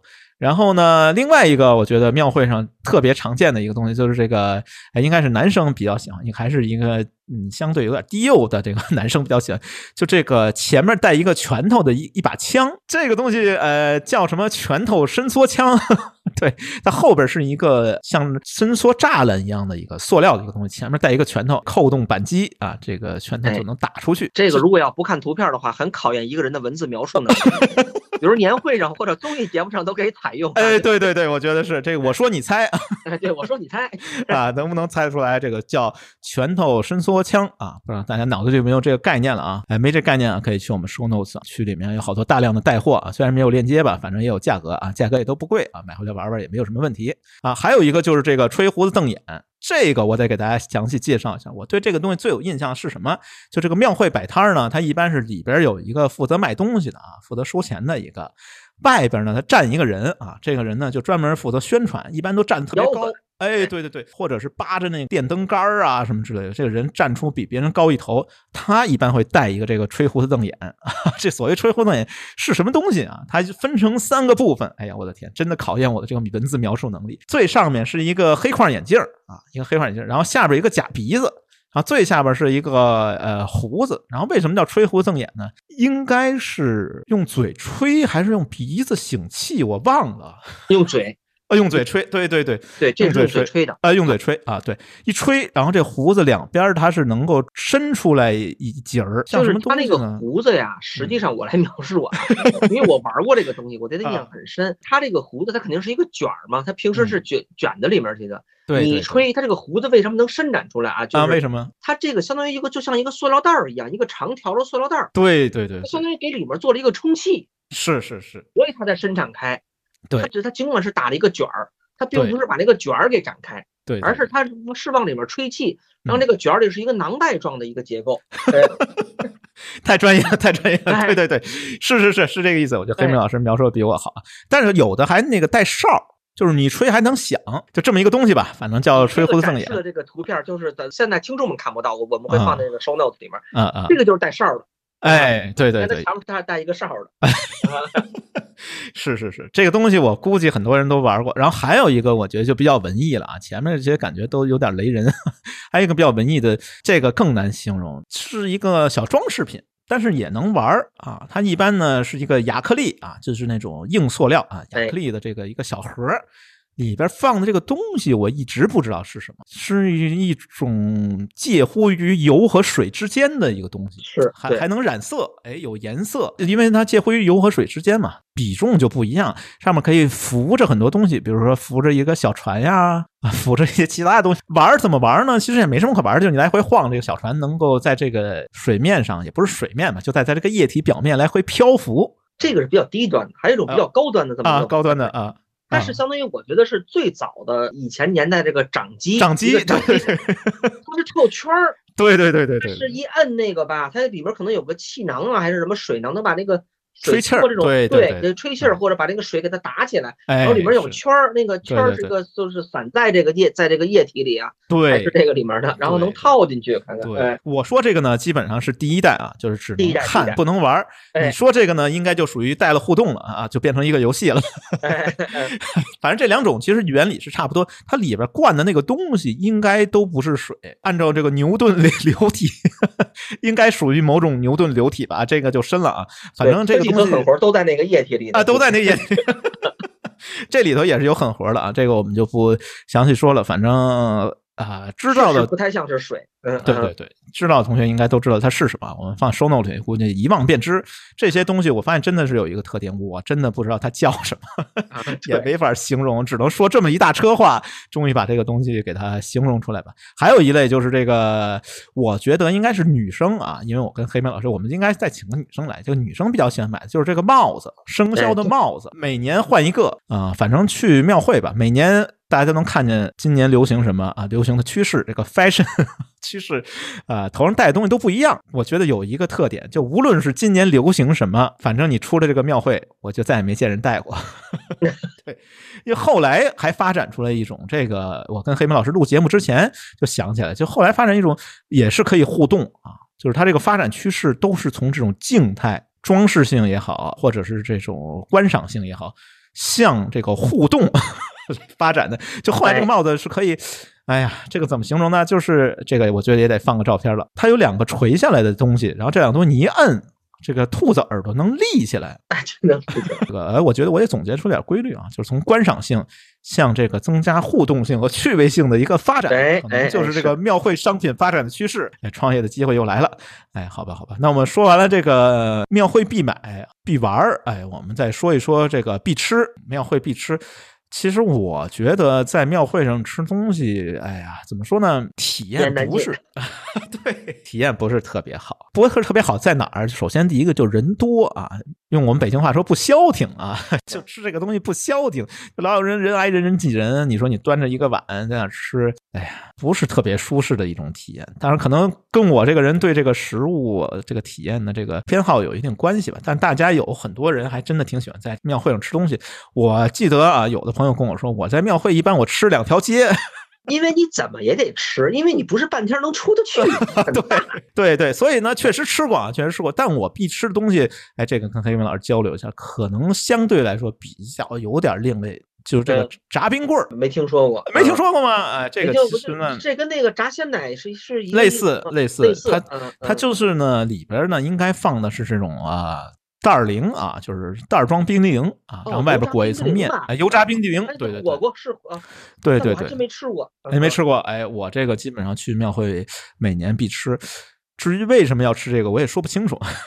但是我每年必吃这个东西。也有人跟我一样啊，就是说比较热衷于这个油炸冰棍儿啊，炸冰激凌啊这一项小吃是庙会上特有的。出了庙会我还真没见过。在别的不管是什么各种各样的小吃摊上也都没碰见过啊，这个油炸冰棍儿，还有一系列的呢，我给他总结了一下，就是这个带署名的。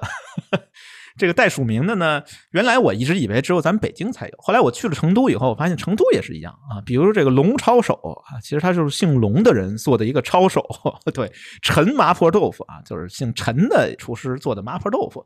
我们北京也有一大堆啊，一个系列啊，就是这种食物加姓名的这种，比如茶汤里、年糕羊啊、奶酪味、小肠陈。爆肚冯、李记白水羊头、崩豆张啊，这个崩豆张当然属于天津的，天津的。对，这一系列应该是庙会上一条街吧？啊，基本上应该能摆满一条街。除了去那种啊，就是刚才提到这个小吃托拉斯 小吃联合体，平常很难吃得到的，应该是庙会上特有的啊，就是这几家。哎，我也不知道他们平时都靠什么为生啊。但是爆肚冯好像小长陈都有自己的店。呃，奶酪味现在应该也有，茶汤里还真没见过店，年糕羊就更没见过了，不知道现在还有没有了。嗯，这一系列黑莓老师你怎么样？你爱不爱吃这一系列东西？我对这些北京小吃我还都挺爱吃的哦，我我我我至少不反感，每一样都不反感。但是我那天想了想，茶汤这个东西我还真的没怎么在庙会上喝过。这茶汤我喝过，其实我觉得最引人注目的、吸人眼球的是那个大壶，嗯，那个大铜壶。对，在这个自加热功能的这个大汤壶，包括它那个动作，它这个冲泡那个动作，是是是，因为它得把那个壶给它抖起来，那个水要通过一个特别长、特别细的这么一个过程，才能落到这个碗里，一弄不好就烫手了，就。是这个非常有表演性，这个大铜壶，它是一种表演，对对，它的这个原理其实跟火锅差不多，里边是烧炭的。烧炭对，然后旁边儿嘛，其实就是跟面糊差不多，加点糖啊、果子料啊这种东西。对对对对。但是这个表演就像你说的，这个带互动跟观赏了。哎，对对对，这个在表演性质，所以在庙会上特别火。这个大铜壶首先就扎眼啊，跟金的，你远了一看金光灿灿。对 对，然后再加上他每次倒的时候这个动作，哎，特别有观赏性。对，所以这个东西其实特别适合在庙会上来拉流量啊。对，我觉得这个都是挺有智。智慧的吧，挺有先人的这些智慧。另外一类，我觉得可能就是现在应该是炒作的有点泛滥的，就是所谓的我们北京小吃代表的这几样啊，就是这个豆汁儿啊、炒肝儿、爆肚，还有卤煮火烧。但我好像还真没在庙会上吃过卤煮，这个啊比较少。呃，豆汁儿有庙会上喝豆汁儿，我也没怎么喝过。炒肝儿挺多的，爆肚也挺多的，因为爆肚比较快嘛，就是水爆肚，因为几秒钟就可以讲，可能庙庙会上的爆肚都是假爆肚。并不是那个肚是假的啊，现在又卖那种假的肚了，用那种魔芋做的。但是那个主要是跟那个真正的这种北京这种爆肚工艺来讲是有很大区别的。对，其实爆肚这个工艺还是。比较考验人的厨艺，应该是对对，因为它这个差之毫厘，谬以千里嘛，对很容易过火。哎，再挖个坑啊！哪天我们聊聊这个爆肚，哎，爆肚十三样啊，这爆肚不容易做的，真的是一个很高端的一种食物，好吧？算高端的食物。对，但我记得印象最深的啊，就为什么说我说这个在庙会上吃东西。这个体验不是特别好，当然不是在地坛庙会，我在地坛庙会没碰见过，我在场店庙会，嗯，真的碰到过，应该是早期啊，现在也不允许了。这场店庙会特别的一点就是，除了有卖卤煮的、有卖炒肝的都有以外，还居然有卖炸酱面的，哎呀，而且这个炸酱面。怎么吃啊？这个我真的是接受不了，可能就那时候种下了心理阴影，导致我在庙会上不是特别愿意吃东西。这个炸酱面它怎么吃呢？呃，因为呢，他也不想刷那么多碗嘛，他就是呃一个大碗，然后上边垫一层塑料袋儿。现在也有 啊，也有。现在好多那种地摊儿的这种吃的也是这种。现在的北京，我觉得像这种吃的可能都不是夜市了，因为现在夜市咱们可能也会讲啊，咱们也也会讲这个夜市的这种消亡呀，或者怎么样。好多都叫鬼市。啊，对，好多在什么时候出摊呢？比如说你要用这用这种现代人的方式，你怎么找到一个鬼市呢？通过小红书，或者通过抖音，或者通过这么一些平台，告诉我在哪儿在哪儿有烤羊肉串的呀，都是这种。那为了不不不刷碗，套个塑料袋。对对，这个我真的接受不了啊！可能是因为我这个哎怎么说，有点小洁癖吧。确实是做的再好吃，用这种方式给我装盘，我真的受不了。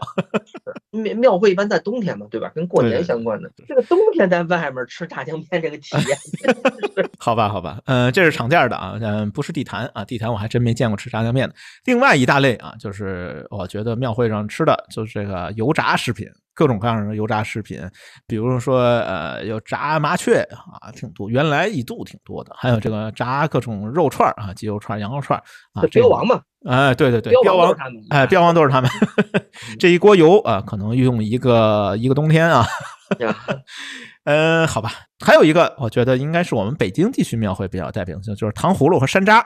哎是啊，哎山了红就是各种糖葫芦有土豪版，特别长。哎，对对，特别老长的那种。大家拼糖葫芦主要就拼的这个长度。哎，它有两类啊，用竹签穿的啊，这个糖葫芦好看，用竹签穿有那么首歌嘛，这个应该叫。糖葫芦，如果说是用线儿穿啊，用线穿的这个叫大挂山路红啊，这个不能叫糖葫芦啊，这个细细分品类。所以买的时候呢，这个大挂山路红是挂在脖子上吃的，哎，糖葫芦是自己在手里吃的，哎，都不太一样啊，种种各有不同。这个糖葫芦也都不详细说，大家比较熟悉了。另外一个呢，我觉得就是个庙会上面的这个演出啊，地坛庙会的演出，我真觉得其实跟前面提到的那个，比如说像。呃，龙潭湖比我自己觉得有点略逊一筹，因为这个地坛庙会的商业氛围比较浓，呃，演艺氛围其实一般般。最坑的，可能他为了提升自己吧，最坑的就是这个所谓仿清祭地表演。这个仿清祭地表演，我印象非常深，在我初中的，我还写过一篇作文。当然，这个来自的创意呀，不是我原创的，是我在北京晚报上发现了一篇文章。是为什么？这个祭地表演不是清兵穿着那个服装，对对对，有个什么仪式吗？哎，是是是，有一个穿着黄色衣服的，就是黄袍的人，不是皇上吗？对对对，那篇文章说的是。那个皇上出来的时候，发现有一个老百姓跪下了。哎呦，说竟然还有这样的这种，那可能是前清的遗老。是啊，所以就我看那个北京晚报还写了一篇这个文章，说人们应该还是从思想上什么这那的这个封建的这些东西，竟然还哎呀，甚至给演员什么的还要这个根深蒂固啊，有些根深蒂固的这个思想啊，在咱们北京地区吧，其实有些老人啊心目当中其实还是比较难以去除、难以根除啊啊去不了。掉根儿啊，没办法。但我觉得这个仿清基地表演其实还真的，哎，有一张老照片啊，大家可以看一下。这个服装啊，道服化啊，就是服装道具和化妆方面，哎，实在没什么可看的，差点意思啊，就是不特别走心，呃，稍微差点意思，不是那么回事啊。真正想了解这方面的知识，哎，给大家推荐北京市。第一历史档案馆里面这些清宫档案啊，有详细的记载怎么祭天，怎么祭地。哎，想真正了解的，我觉得还是得看点真实历史吧，别太信这些东西啊。好吧，那我们聊完了这个呃地坛庙会以后啊，庙会这一趴，我觉得我们大概就呃先聊这么多吧。我觉得这个庙会的现在的趋势，我不知道黑妹老师你怎么看这个问题，应该是走向衰落，甚至是消亡了啊。我觉得消亡其实也不也不是从现在开始的，应该是从啊民国时期就开始了。啊，为什么这么说呢？哎，我也查了一些资料，就是说之前咱们北京有一千三百多家庙，呃，一千多家庙宇啊，没一千三百多，一千零三家庙宇。但是到了这个清朝倒台啊，就清帝逊位以后啊，咱还不能说退位啊，逊位，清帝逊位以后。好多庙宇都已经荒废了啊，比如说呃五坛八庙啊，最有名的这五坛八庙，仙农坛、社稷坛、什么仙蚕坛啊、太庙啊，这些帝王庙啊，历代帝王庙基本上都在民国时代就开始逐渐荒废了，因为原因很简单嘛，就是没钱了。对，清王朝都倒台了，铁杆庄稼都没了啊，这些庙宇也都跟着就是荒芜了。有一个记载啊，我觉得还挺值得一说的，就是从。二十年代以来，一九二四年开始，除了莲华山的蟠桃宫啊以外，这个当时北京的佛道啊，就是佛教和道教两界都没有能力再新建新的安观寺庙啊，坛观寺庙了。所以呢，庙会之所以衰落，其中一个原因我觉得很简单，就是庙没了。对，这个庙没了呢。后来到了这个北洋时期，就更加的明显了。因为民国后，他曾经颁布了一个条例，叫《管理寺庙条例》。然后这个条例，嗯，反正对庙产吧，啊，做了一些限制啊。这个也就不详细说了。二三十年代以后啊，各大的庙宇逐渐就转换成了各种各样的教育机构，好多小学，北京的那些老小学。其实有很多都是从这个庙啊，还有好多中学。我我觉得中学的来源，一个就是庙，一个可能就是王府啊。清朝好多王府，还有清朝遗留下来这些寺庙，都变成了小学啊和中学。比如说有一个叫果善寺啊，当时就成立了当时北平市啊第一平民小学。然后这个西照寺呢是第二平民小学。拈花寺当时设立了一个攻读学校。所以就是很多的寺庙其实都变成了这个学校啊。至于说这件事情，嗯，是好是坏呢？可能也都啊，大家各有自己的看法吧。啊，见仁见智。扯远了，我们先来说这个庙会为什么衰落。第一个就是这个庙没了。对 对，庙没了呢，是一方面原因。另外一方面原因就是这个，虽然还有庙啊，有的庙还有啊，但是呢，是那个庙没那个神儿了。这个用我们北京话来说，为什么说是那个庙没个神？就是大家这个商业的这个行为发生了变化。现在我们买东西，哎，我不知道黑明老师你平时去哪儿逛啊？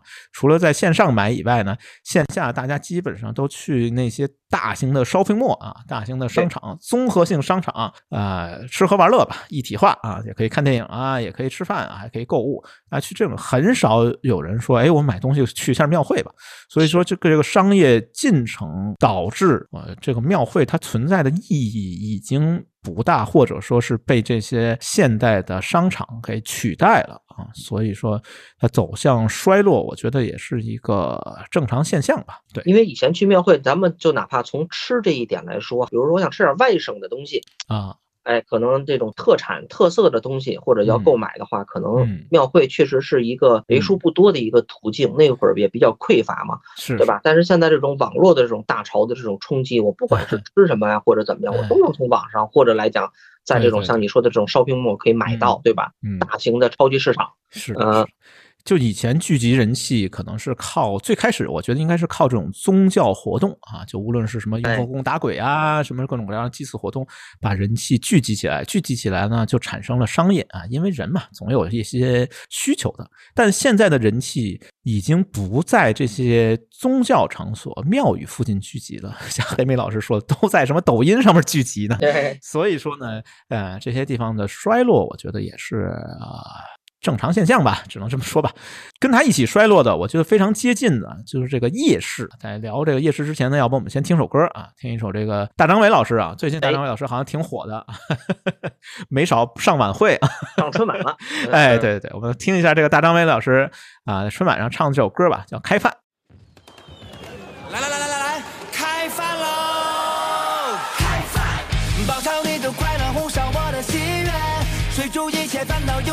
些鲜艳。我要亲爱的，亲爱的你热烈，活在每一天，每一天。开饭，像素你的幸福烫满我的笑脸，清蒸一切无奈，乱炖一切哀怨。我要亲爱的，亲爱的你听见，就像大年夜，大年夜。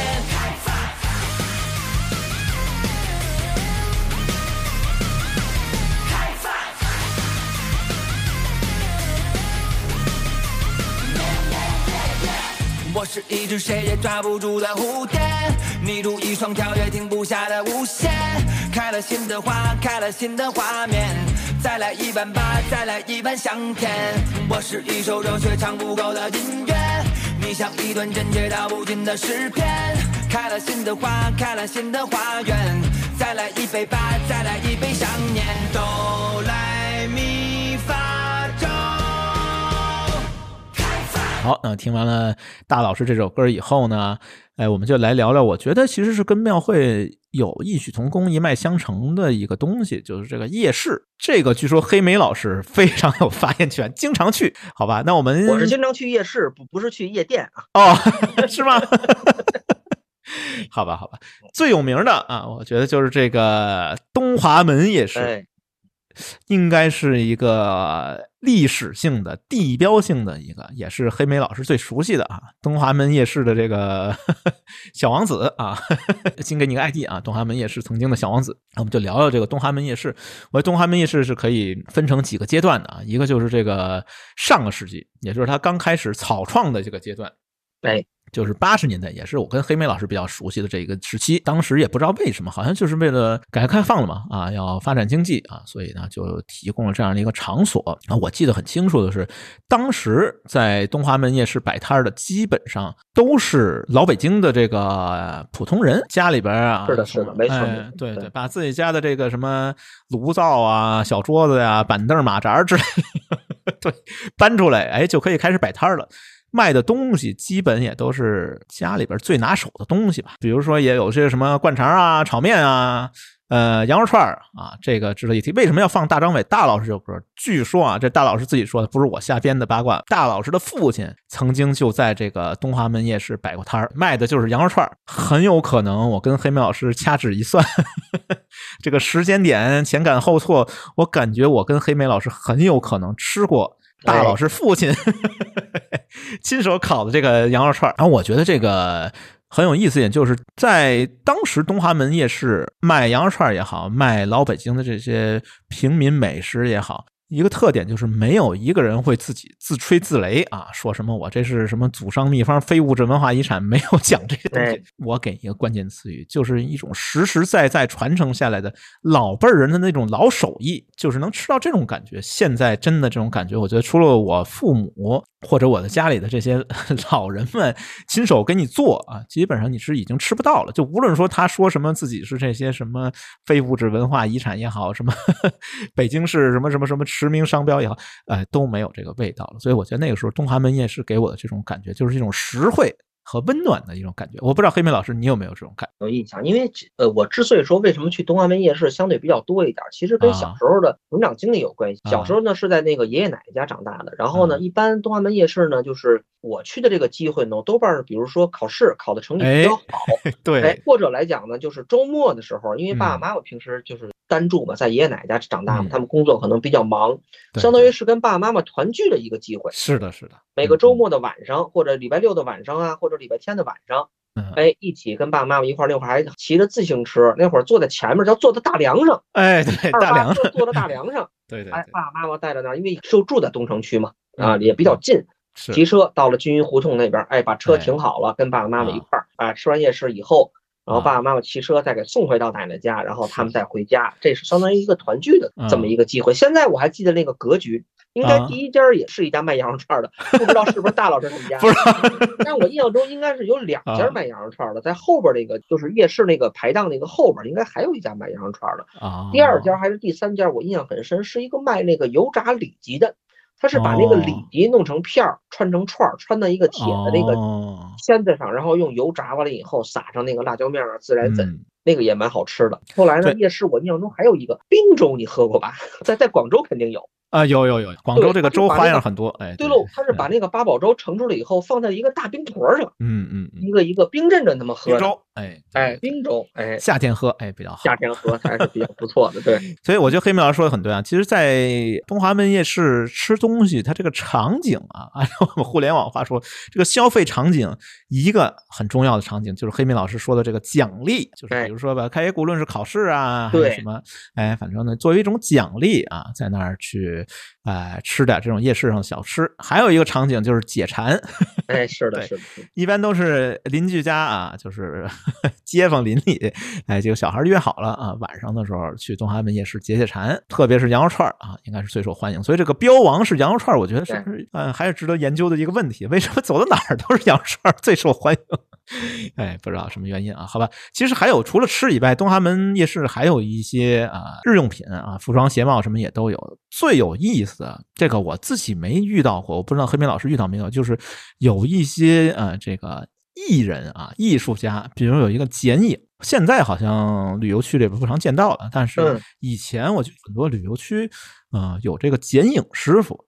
就拿这个当时叫这个电光纸啊，一般都是黑色电光纸，然后照着你个侧脸剪一下。我在东华门还真没剪过，我在我记得我去爬泰山，爬到半山腰就碰见一个做剪影的一个师傅。我可能 就盯着羊肉串了，没注意。对对对，我还真剪过，还真剪过。他也不用打草稿，挺厉害的，就拿这个一把剪刀啊，对着你的侧脸。哎，给你做一个剪影，但我觉得呢，可能也有套路啊，就是不管你长什么样吧，反正我怎么感觉这个剪出来都差不多，可能带有几个模板啊，都已经烂熟于心了，照着这个这个模板。当时东华门确实是有这种类似这种艺术创作的吧，这样的一些啊，但是好景不长，真的是好景不长。我觉得我对他的这个好印象没维持多久。他就开始走向了一个畸形发展的阶段，呃，人越来越多啊，然后呢，吃的东西吧，哎，怎么说呢？只能说，我觉得比较客观的说啊，咱也不吐槽。要客观说，就比较同质化。比如说，这个同质化还真的不是我一个人说。我查了一个外国的这个一个网站啊，就是洋人聚集一个网，叫 TripAdvisor 啊，就是中文应该叫猫头鹰啊，对，猫头鹰啊，这个出国玩基本上经常出国玩经常会用，对，哎，对对，经常会用这网这网站就经常把东华门夜市和王府井小吃街。混为一谈，就这俩真的不是一个地方，完全不一样，完全不一样，地点不一样，然后风格也不是特别一样。因为王府井小吃街相当于那种座商啊，就是是有店面的，只是说呢，你也可以在街边的这个桌子上吃。但是东华门夜市，它真的是用我们北京话说，真的是那种摊儿，对，摊儿上就是说类似于游商的一个，只是说它聚集在一起，所以这两个是完全不是一个东西。但是在这个猫头鹰上面，很多人傻傻的分不清。可能也从侧面说明，这个东华门夜市它已经走向了一个同质化。还有一个就是已经失去了我们北京当地的这个特色。后来仅剩的几家就是这个爆肚炒肝啊，就是我觉得已经失去北京特色，就是被过度炒作的这些炸灌肠也不是那个味儿啊。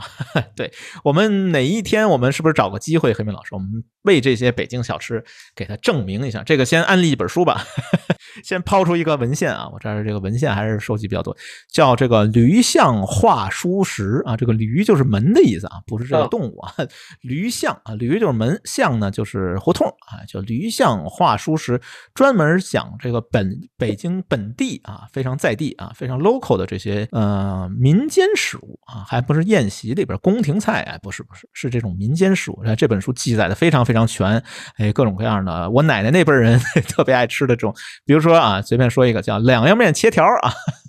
这里面都有啊，讲的很全，哎，但是这书挺难买的，现在应该也没再版啊。哦，我以为你说的是那个王敦煌先生写的这本《吃主》，你看。哎，吃主，哎，对对，吃主一，吃主二啊，对，这个我们单聊啊，单聊，单挖一坑。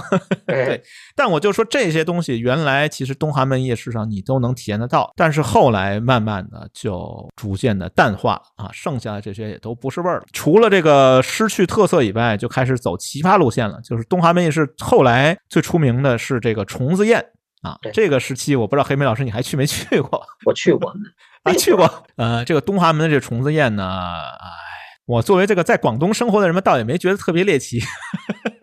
好像无意中黑了一下广东啊，这个不对，好吧，好吧。但是这个粤菜里边还真的有这么一个分支啊，叫了能粤菜，但是他也没做到这个了能粤菜这个境界啊，好吧，啊，不多说这个了，就是很多啊难以下咽的，大家看了就 落荒而逃的，比如蜘蛛啊，比如说蚕蛹啊、蜈蚣啊、蛇呀这些野生的这些东西，还有竹虫啊，云南菜里边有的是竹虫。嗯，是东华门变成一种猎奇，它靠这个来吸引流量，我觉得已经误入歧途了。不过还是有人去啊，特别是旅行团往那带人，他这个人气还是挺高的。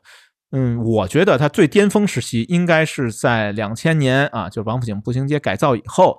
呃，然后零八年奥运会前后，据说当时这个外国元首到了北京，都去东华门夜市品尝一下。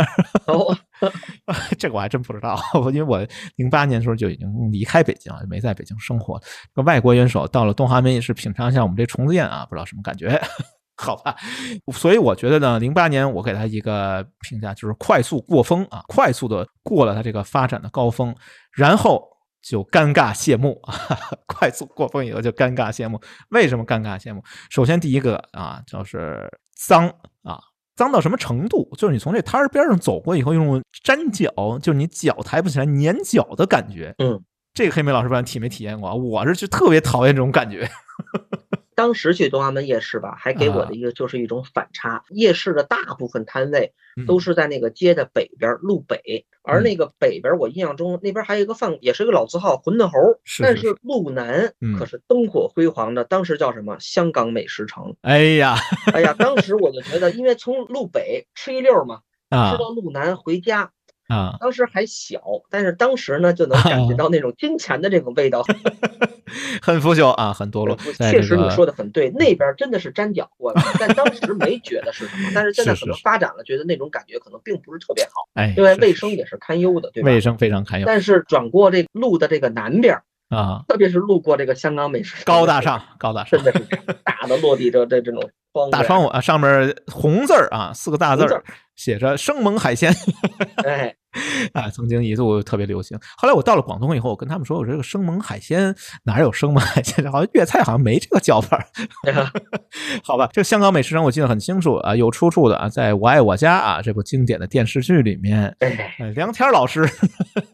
经常给别人画饼啊，动不动就是香港美食城如何 如何，所以真的是可见这个影响力啊，确实是已经成为一个文化现象了。我觉得呃，和东华门夜市一步之遥啊，香港美食城、东华门夜市一步之遥，但是这个差距应该属于还是挺大的，云泥之别，天差地别的一个感觉。我觉得这个谢幕啊，咱们说说这个东华门夜市这尴尬的谢幕，就是一六年的时候，一六年六月二十四号啊，我还查到这个精确时间，晚上九点四十分。东华门夜市最后一个摊位的灯光终于熄灭了。哎，熄灭以后呢，我觉得咱们北京这个土著还是比较喜欢怀旧的，包括我跟黑莓老师，我觉得咱俩应该都属于比较怀。但是我个人啊，当然这是代表我个人啊，完全不负责任的一种说法。我对东华门夜市还真的就没有那么怀念。哎，比如说，哎，举几个反例啊，比如说北京游乐园，这个我跟黑明老师年轻时候啊，经常去那儿撒欢儿的地方，哎，挺怀念的啊，真的挺怀念的。我觉得它在我心目当中这个地位啊，高尚的地位，应该是比迪士尼要高很多的。对，还有比如说天乐，哎呀，哎呀，天乐是，哎，一提起来有很多的这个快乐啊，比如说，哎，校园情节吧，给女生买礼物，买本儿，哎，买笔买本儿，呃，买贺年卡，这么多要写的呀，哎，这会儿这会儿得买贺年卡，对，哎，买贺年卡，买这个同学录，哎，手写同学录。基本上都得奔天乐啊，这个还是充满了这个校园情节的快乐和回忆的。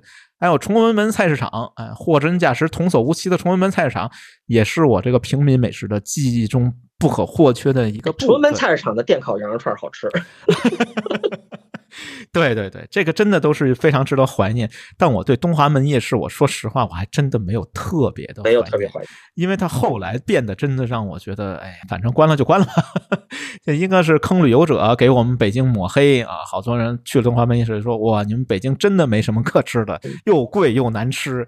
但是我真的想说，我们北京小吃内涵很丰富的，哎，还有很大一部分清真小吃啊，这个出了北京基本上你也很难吃得到的。对，哎，对，所以哪天我们啊挖坑啊，好好填一下这个坑，讲专门讲讲咱们北京小吃。所以我觉得东华门夜市真的是给我们北京抹黑 啊，堂堂的大北京啊，居然是有这样的一个地方。然后我还八卦了一下，这个东华门夜市这个公司啊，自从这个关闭以后，它干嘛去了啊？它改名儿啊，这名我也不念了，反正。进入了这个健康科技的赛道，变成了某某健康科技有限责任公司。然后他这个东华门美食坊夜市这个商标啊，我也查了一下，呀，已经无效了，商标已经到期无效了啊，所以就彻底的谢幕了。然后留下的呢，我觉得是一片狼藉吧，可能是给很多来我们北京旅游的这个。呃，外地的朋友们留下很多不好的印象吧？啊，这个东华门也是，嗯，反正就说这么多吧。但我觉得跟它相对应的啊，就另外一个路线没有尴尬谢幕，可是也变得面目全非的，就是这个什刹海的荷花市场啊，后海这个我觉得现在来北京应该也是必去的一个地方。它这个历史呢，我就不详细说了。其实它原来是个永定河的故道啊，后来永定河。呃，改道以后呢，然后这就留下了一片水域啊，一片湖泊啊，城里边也有一片湖泊啊。以前最早有一度它是这个漕运的码头，也就是京杭大运河可以直接开到后海啊。对 对对对对，这样的一个。然后呢，风景非常好，哎，可以看见鼓楼啊，可以银锭关山啊。不过呢，天气不好的时候也关不到。对，一度是这个清朝皇家御用啊，也是啊逼格非常高的这样的一个地方啊。后来慢慢的才变得一个平民化。然后以前这儿有一个什么地方，我估计现在应该还有，就这荷花市场。这个我觉得我印象挺深，我挺爱逛的。我觉得相对于东华门夜市，我还真的挺喜欢荷花市场。这个我不知道黑云老师你怎么样？你对荷花市场有什么 感觉没有？现在还有，现在荷花市场就是今年冬天冰场特别火哦，跟下饺子似的。好吧，这荷花市场它是一个季节性，以前是个季节性的市场，就是端午节以后才开，然后到这个盂兰盆节啊，就中元节前后结束。哎，可以放河灯啊，有很多很多这样的这个活动，然后也有吃的，吃的就非常有特色。所以我为什么说我喜欢这荷花市场？因为它有特色，特色在哪里？因为它守着一片水嘛，守着一片湖，你可以吃到很多这种所谓的河鲜。河鲜就是比如说菱角、水八仙嘛，菱角、鸡头米啊，鸡头米就是这个芡实，还有就是藕，还有荷叶啊，荷叶可以做这个荷叶冰粥。西瓜呀、香瓜呀、时令的水果特别好，所以我觉得这个荷花市场自带这种浪漫氛围啊。如果说呢，东华门夜市属于这种呃烟火气息啊，属于这种家庭的温暖的感觉，我觉得这个荷花市场真的就是自带这种小清新啊。你经这个食物啊，也属于这种小清新、浪漫氛围的这样的一个地方。嗯，有几样比较有代表性的，这个我觉得也可以放在我们北京小吃那里边啊，详细介绍。哎，我就简单说一下，一个叫冰碗儿，这个应该现在就吃不到了啊。什么叫冰碗呢？就是刚才提到这几样啊，水八仙啊，给它放到一起，四合一啊，就是鸡头米、核桃仁儿啊、杏仁儿、菱角米这四样放在一起，然后放上一些天然的碎冰，然后呢再加点糖啊，这样的一个东西，现在基本上也绝迹了。还有就是雪花酪。这个应该是我听说最近复兴了，伟大复兴了。这个雪花酪其实就是土冰激凌，北京土土造冰激凌怎么做呢？就是把凉水、冰块、淀粉。糖精、香精装在一个铁桶里边，这个铁桶里边有一个轴 对，把这个轴转转转，冰块打碎了，哎，变成这个冰霜，这个东西叫雪花酪，现在应该又伟大复兴了，还能吃得到。还有一个就是刚才提到这个藕，这个藕菊啊，当时也是非常内卷的一个行业啊。我认真研究过一下，这个藕这个食物是中国特有的，就是西餐里面是没有。为什么呢？因为它是很难收获的一种食物，就是挖藕。是很辛苦的啊，要穿着一大皮靴子啊，下到这个池塘里边，踩着泥来这个人工啊，他没办法机械化收割啊，所以这个是我们啊勤劳智慧的中华民族特有的一种食物。当时在荷花市场有这个藕菊啊，有几家偶局，比如郑家偶局、郑记偶局、景四爷、杨五爷，鳞次栉比吧，这样几个偶局来吃这个鲜藕，也是一个夏天的一个乐趣吧。另外就是很大一系列的这个北京小吃，比如说这个杏仁豆腐、凉粉儿、酸梅汤，哎，都是夏天必吃的。还有就是这个刚才黑妹老师提到这个冰的啊八宝莲子粥啊，当时哎有这个曾庆斋啊，对雪莲阁，哎这些名牌品牌，你看在荷花市场这一边就不不一样了，就是我们在东华门基本上说不出牌子来。在荷花市场，我们是能说出牌子来，所以这个就是相对来说比较高级的。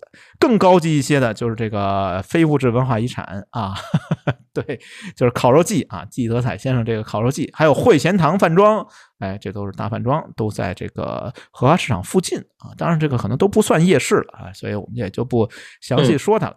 其实当时这个荷花市场还是有一些演艺啊，吃住行游购娱它演艺也有，说相声，荷花市场是一个重镇。啊，现在也都没有了。对，现在应该变成酒吧街了。哎，对对对，我想说的就是说，这个它的这个命运其实和东华门是不一样的。东华门后来变成了一个坑害旅游者、收割的一个地方。但是呢，由于后海刚才也提到了，自带这个氛围啊，氛围拉满，自带浪漫氛围。所以呢，从零五年开始，它就变成了这个什刹海茶艺酒吧特色商业街。其实我觉得也没什么特色。不知道黑平老师怎么看？去没去过啊？逛没逛过这个酒吧街啊？好好交代一下。那边上有水，可能去过，肯定啊，这肯定去过。反正，嗯，我觉得离的单位很近嘛。啊，对对，有点商业氛围太浓了吧？反正我不是特别太过浓了。就是后海一带，包括咱们刚才提到的这个南锣鼓巷，都已经失去了就是原来的一些东西。就是夜市，其实在北京，我觉得应该算。消亡了，但是它的历史真的是非常久远的。我认真查了一下，有这个文献，好多文献，我就不详细说了。其实这个夜市应该是起源在殷周之际，《周礼》里边有。哦，《周礼》有一篇叫《同事》，哎，《同事篇》里边他讲说，朝市朝市而市，商贾为主；夕市夕阳而市，贩夫贩妇为主。哎。这个就提到了夜市，从殷周之际，从那个年代，它就是以平民经营为主的。所以我这个挺有意思啊，这个传统一直保持到东华门夜市那个年代，其实跟《周礼》里边讲的也是一样的。然后到了两汉时期，就逐渐繁盛起来了。呃，但是呢，唐代的时候呢，稍微的衰落了一点，因为唐代是实行这个宵禁制度。这个对唐代历史，或者是爱看小说、爱看电视剧都知道，唐代是有这个宵禁制度，它有禁夜的这个传统，只有到正月十五的时候才会开这个夜市和灯市。两宋时期，哎，这个宵禁。取消了，赵匡胤 下令把这个宵禁取消，然后夜市又重新恢复了繁荣啊。这个当然是指的全国来说的。我们北京地区夜市实际上是兴起于元代，元代的时候开始繁盛起来，然后逐渐到了明清之际吧，就是啊变得最啊繁荣了。嗯，对啊，当时最繁荣就是东单西四鼓楼前啊这一带。有，但是不过呢，是因为这个清代的时候有这个满汉分居的这样的一个制度，所以说呢，前门外啊，大石栏琉璃厂这一线其实也是这个平民啊比较聚集的一个地方，所以那个时候的这个夜市呢，也都聚集在这一带。不过最近啊，就除了这个东华门啊 已经消亡了，呃，荷花市场变成酒吧街了。我听说新兴了一些夜市，但我都没去过。这个跟黑妹老师交流一下，不知道黑妹老师去过哪些？因为我现在不常住北京了嘛。第一名就是鬼街，哎，鬼街算不算夜市？我觉得还真有待考证吧。它应该算是饭馆的一条街。嗯，现在也基本上变成了东华门夜市的翻版。咱也不方便多说。哎，不方便多说，这个很少有北京人在去。是是是，就是真正的北京土著。咱们说，比如说，哎，请客吃个饭，很少很少去了。还有就是王府井小吃街啊，王府井大街、前门大街。前门大街是改造过的了，跟以前完全不一样。嗯，是所谓的现在前门那条小吃街，什么廊坊二条啊，什么那一块，也都是经过改造过的，跟以前那个完全完全不一样。有点变味儿里面。哎，其他几个呢都不在城里啊啊，就是不在二环以内了。就是这个方庄有一个美食街，方庄美食街还在，因为因因为我奶奶家就在方庄嘛。啊，以前它其实也是一条，就是都是饭馆。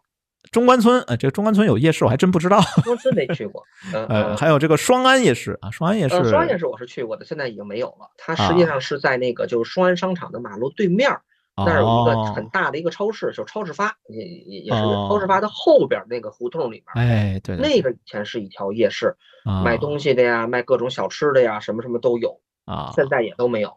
还有呢，就是南锣，南锣现在大家知名度非常高，南锣 就不用多说，对，也不多说了。哎，对对对，没法说了啊，不多说了。还有普黄鱼，普黄鱼我还真没去过，这普黄鱼没去过。啊，阜成路啊，阜成路这个好像也都没听说过吧？阜成路有个美食街，真没听说过这个，没什么人去，好吧，人气也不旺。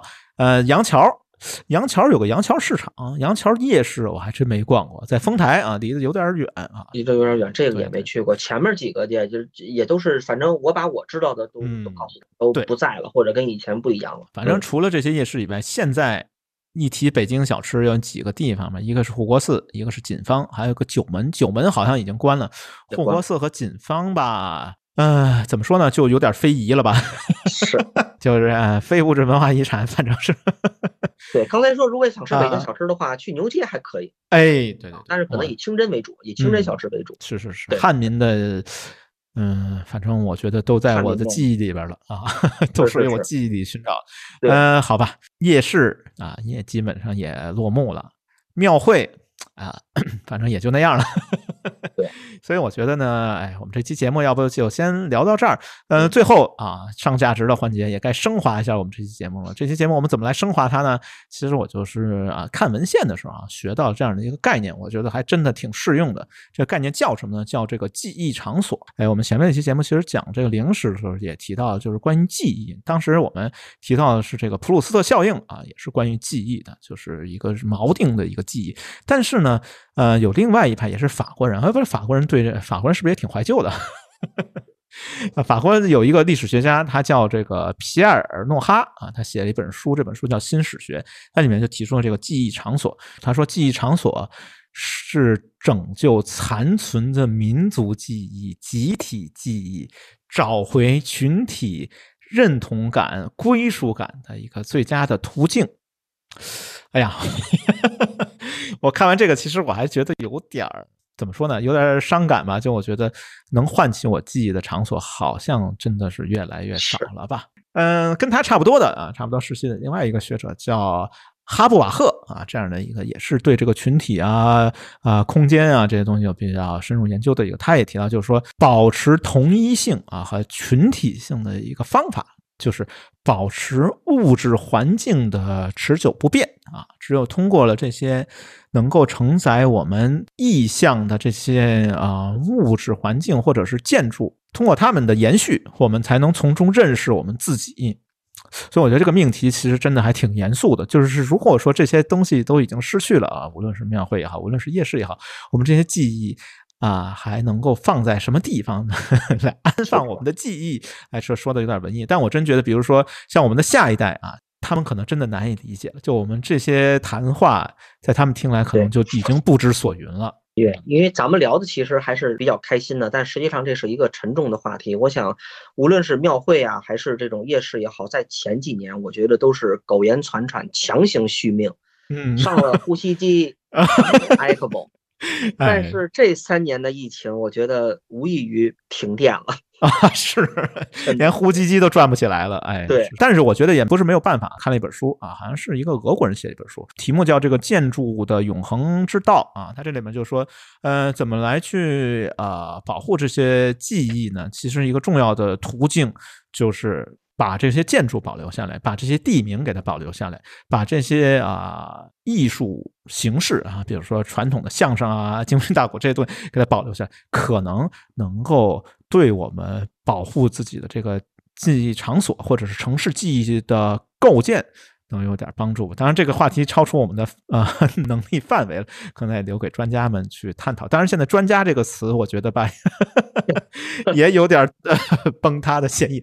好吧，我们最后啊总结一下，我这个是我从一篇文章里面看到这句话啊，我用这句话来结束我们今天这个节目。我觉得这个庙会和夜市作为公共记忆的特殊空间啊，它承载了北京民间社会的的变迁，也记录了。啊，这给了两个概念：这个乡民社会向都市街区转型的这样的一个历史过程，就是我们对啊庙会啊对夜市这些东西有所记忆，可能是不是就是我们从这个乡民社会出来的这样的一个印记？这就不知道啊。现代的北京可能已经肯定不是一个乡民社会了，它肯定是一个陌生人社会，肯定是一个现代的大都市了。所以呢。我觉得这个庙会夜市，它走向消亡，可能也是一个必然吧。对，好吧，稍微有点小伤感啊，在小伤感里边，我们放一首歌啊，放一首什么歌呢？就是这个阿牛老师，我现在最近放阿牛老师放的比较多，不知道为什么。阿牛老师一个叫《妈妈档》啊，这首歌，这个《妈妈档》是东南亚地区的一个夜市啊，也挺热闹的。然后这首歌也挺热闹的，还有我们就在这个热闹喧嚣的这首歌里面来怀念一下我们。北京曾经也有的这种热闹和喧嚣啊啊！我们今天的节目要不就到这儿啊？可能也超时挺多的，嗯嗯，要不先到这里啊，拜拜，拜拜。几只大雨伞，几块大木板，踏在车水马龙的路旁，热闹的妈妈档，不灭的灯光，陪着城市不眠到天亮。短裤露腿装，实在好凉爽。别打雷阵阵，拉得长又长。因为话很多，因为夜漫长，所以我们都去慢慢荡。嘿，哎呀哎呀哦啊。